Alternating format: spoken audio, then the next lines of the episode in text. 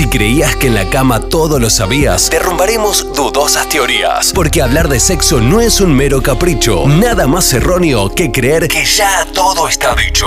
En Buen Día a Día, te invitamos a un viaje de placer con Noelia Benedetto. Sexo para volarte el seso.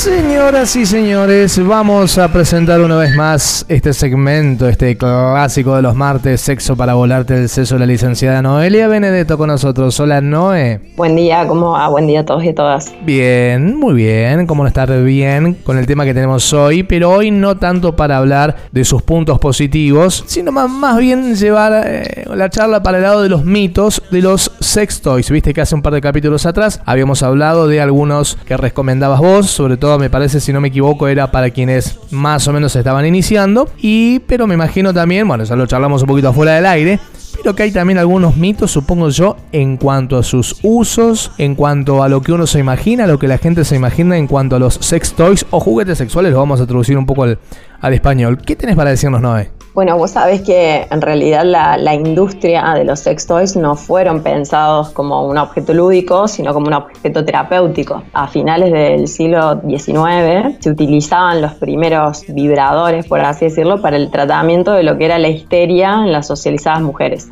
porque en algún momento, claramente como todavía los estudios del clítoris no habían llegado y eh, el mandato de que el orgasmo tenía que ser vía penetración, bueno, había muchísimos malestares en relación a las mujeres y más que todo su, salud mental, digamos, la, parte sexual era como colateral, pero uno de los tratamientos que se utilizaban para este tipo de, cuadros histéricos y, algún tipo de crisis paroxística que se le llamaba, era justamente estimular vía manual mm, los genitales, más que todo la parte del clítoris y la vagina de las mujeres. En algún momento esto empezó como a cansar, digamos, a, a los médicos o a los agentes que llevaban a cabo esta actividad, entonces decidieron automatizarlo y nacieron los primeros vibradores.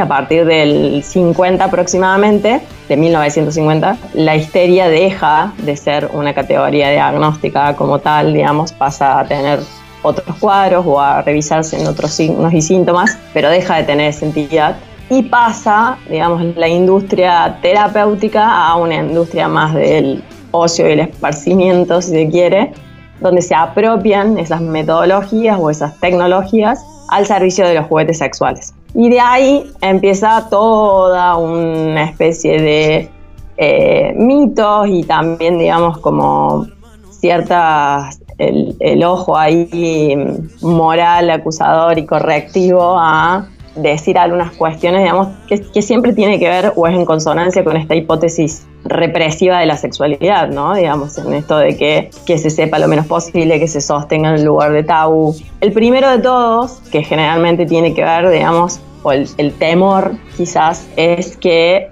estos juguetes, estos adminículos, vienen a sustituir a, al varón o a la persona peneportante. La realidad es que esto es una situación que se plantea muchísimo en la actualidad, donde de repente en algún tipo de, de pareja o de vínculo, a veces hay una de las partes donde no está muy de acuerdo con introducir esto o con que alguna de las partes lo utilice de manera individual porque siente que su miembro no es suficiente, que su desempeño no está a la altura, que necesita compensar o que necesita sustituir o que eso va a funcionar tan bien sin ningún tipo de margen de error que de repente va a prescindir de, la figura de un varón o de una persona peneportante, ¿no? Eso sabemos que no es así, digamos, que el, el encuentro sexual con una persona tenga la genitalidad que tenga, va más allá justamente de su pene o su vulva, sino que tiene que ver con todo un encuentro a nivel integral,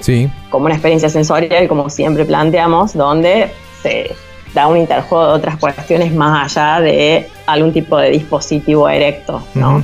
El segundo de los mitos, que a veces lo que hace es justamente tratar de desestimar el uso de estos objetos o estos juguetes es el hecho de que puede llegar a desensibilizar, ¿sí? No lo uses demasiado porque vas a perder la sensibilidad en determinada zona y cuando pases a tener un sexo sin este tipo de juguetes, ya no vas a sentir nada. Ah, mira vos. No sé si lo has escuchado alguna vez. No, no, no, no, por eso me llamó la atención. En realidad lo que suele pasar, digamos, no es una eh, desensibilización, sino como pasa en absolutamente toda práctica a la que le tomo justamente cariño, por así decirlo, se genera una habituación. Pero esto es algo que pasa en cualquier práctica. Pensemos, por ejemplo, no sé, en un encuentro sexual compartido. Uno más o menos le va picando el boleto de cuál es la forma que tiene, cuál es la posición, cuál es la estimulación, cuál es el momento en el que se llega de repente más fácilmente a determinada intensidad en relación a al placer o a un nivel de satisfacción. Individualmente pasa lo mismo, digamos. A veces, viste que está este, bueno, esta cuestión de, utilizar una mano un tanto dormida o utilizar la mano que no es la de uso frecuente como para engañar un poco la, a la estimulación. Engaña pichanga, sí. Porque en realidad tiene que ver con esto. Si yo encuentro un acceso directo a una vía de satisfacción, ni siquiera estoy pensando en el orgasmo propiamente dicho, pero pensemos en, en niveles placenteros, lo más probable es que vaya a tratar de repetir ese camino. Claro, claro. Entonces, en algún momento eso se va a habituar como cualquier eh, estímulo o como cualquier estimulación. Claro. En cualquier orden de la vida. Entonces, es un mito que desensibilizan, pero sí es cierto que uno puede llegar a habituarse. Lo que hay que ir haciendo es alternar. Alternar las velocidades, alternar las estimulaciones. A veces lo utilizas, a veces no a veces te estimulas con otras cosas, a veces te estimula otra persona en el caso de que tengas algún encuentro compartido, o a veces también lo que puedes hacer es utilizar la estimulación de estos juguetes sin las funciones, por ejemplo, de vibración, de rotación, velocidades, de todo eso. Sin prender el motor, sería. Bueno, hacemos uno más, hacemos pequeña pausa y hacemos la segunda parte. Dale. El tercero. El otro de los mitos tendría a ser el opuesto, que esto genera hipersensibilidad. Y que uno queda, una quedaría hipersensible, así como irreversiblemente. Eso también, digamos, no es cierto. Uy, me levanté muy sensible hoy.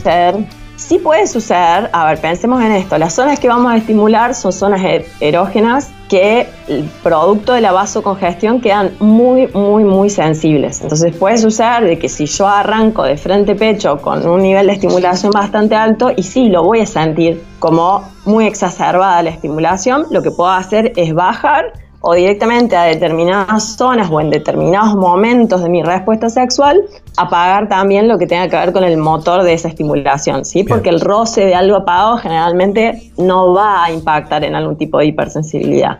Pero no es cierto que este tipo de objetos generen algún tipo de cambio en la sensorialidad de las zonas erógenas de manera irreversible. Claro, que quede como de por vida, digamos. Tal cual, como no hay vuelta atrás. Bien. ¿Me aguantas un ratito? Escuchamos alguna canción y volvemos con una segunda parte. De buena.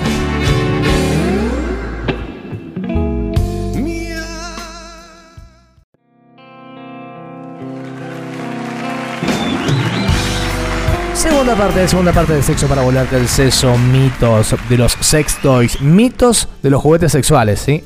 El primero del que hablamos es del fantasma del reemplazo de la sustitución, ¿sí? que algún tipo de juguete sexual va a venir a reemplazar a un compañero, a una compañera o particularmente al miembro de esa persona. El segundo el segundo tiene que ver con que estos juguetes sexuales generan desensibilización, es decir, vos perderías toda sensibilidad en la zona si los usás de manera continua. Eso es un mito. Podemos habituarnos, pero no nos van a desensibilizar. ¿Y el tercero? El tercero tenía que ver con la hipersensibilidad, ¿sí? que también el uso sostenido generaría una hipersensibilidad en la zona que, bueno, pasaría a ser displacentero. Eso tampoco es cierto.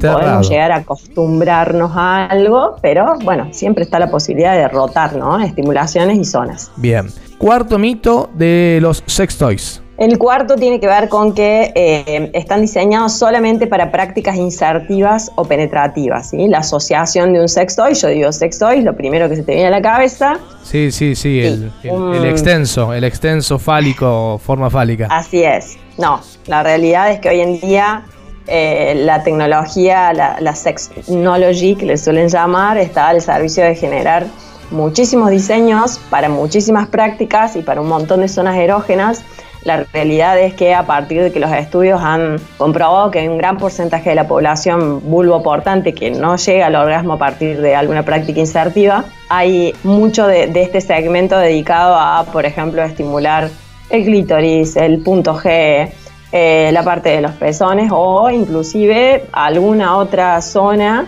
que no esté puntualmente relacionada, por ejemplo, con el coito. Se ha cambiado justamente por eso, digamos, porque el, estigma o el morbo de tener, digamos, o por ejemplo, a alguien que de repente no se sienta atraída a, a una forma fálica, o quizás también que pueda llegar a generar un tipo de evitación esa forma. Entonces, justamente hay otras eh, texturas, se juega con los colores, se, juega con las formas, se juega con el tipo de estimulación, ¿sí? Entonces eso hace otra apertura a ampliar justamente el abanico de, de zonas erógenas y no limitarnos solamente a, bueno, la cuestión esta del coitocentrismo que tanto venimos militando en contra. Bien, Noé. Eh, ¿Vamos por el quinto?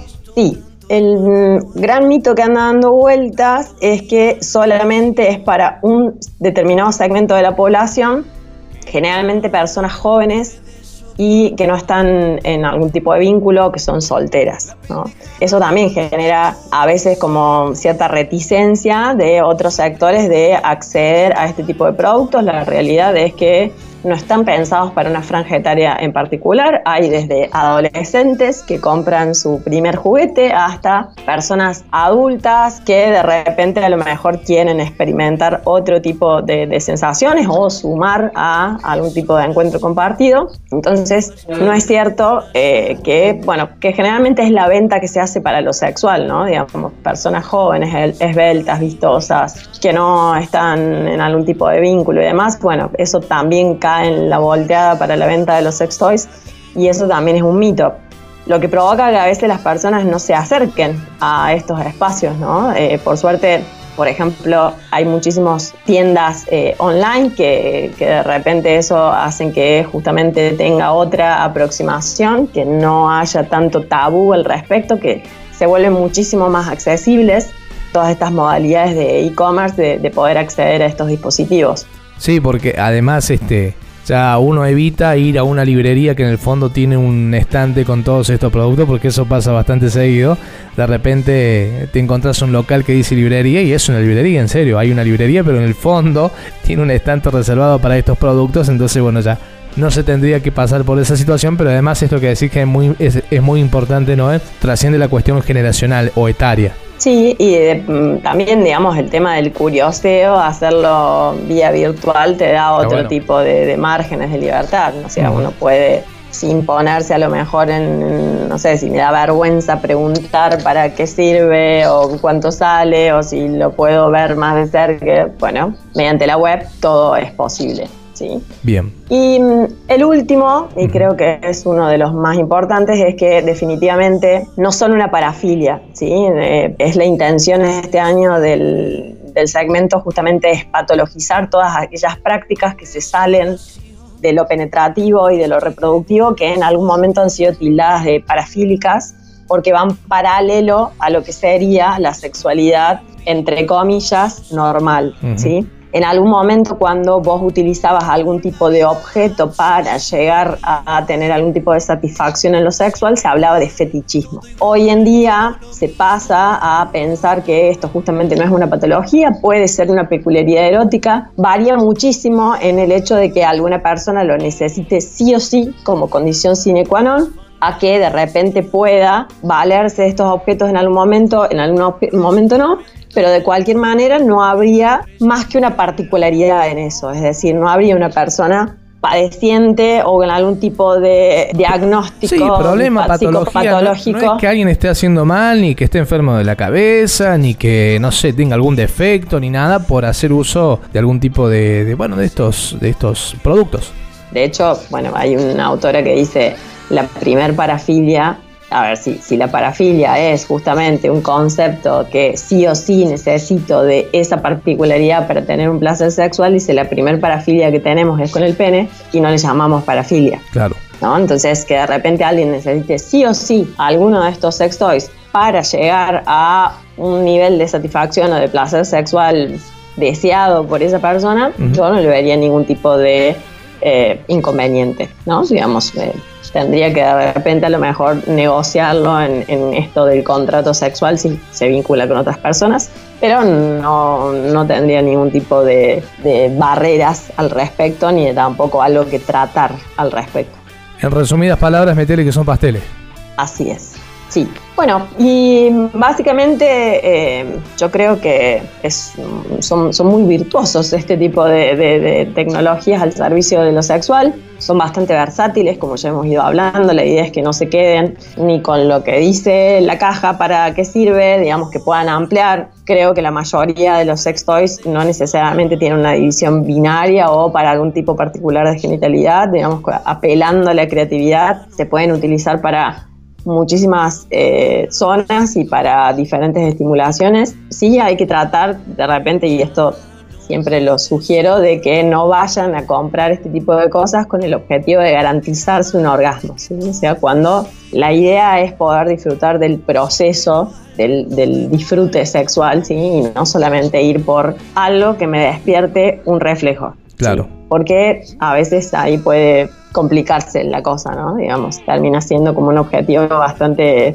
de, una producción, ¿no? De, pensarse, de decir, bueno, de un rendimiento. Sí, de un, un rendimiento o un fin ahí a, cortoplacista, casi si se quiere. Tal cual, sí. Bueno, no es muy interesante todo. Vamos a invitar a la gran audiencia que nos escucha, que ahora estamos saliendo en Villa María también, por Dial. ¿En serio? Sí, estamos saliendo por Villa María, estamos saliendo por tus pagos, así que vamos a invitar a la gran audiencia que nos escucha a que te sigan en las redes sociales porque en las redes sociales va a encontrar un montón de contenidos. Es arroba leak.noeliabenedetto, eh, es el Instagram y ahí les va a llevar al podcast en Spotify, a la fanpage de Facebook que es exactamente igual el nombre y también hay un Twitter y bueno, hay links a notas y demás para que se entretengan un rato. Quieren ver buenos contenidos, quieren leer buenos contenidos, quieren ir a fuentes confiables y no delegarle a cualquier página de internet este tipo de contenidos y tantos otros según la temática. Bueno, link, link de licenciada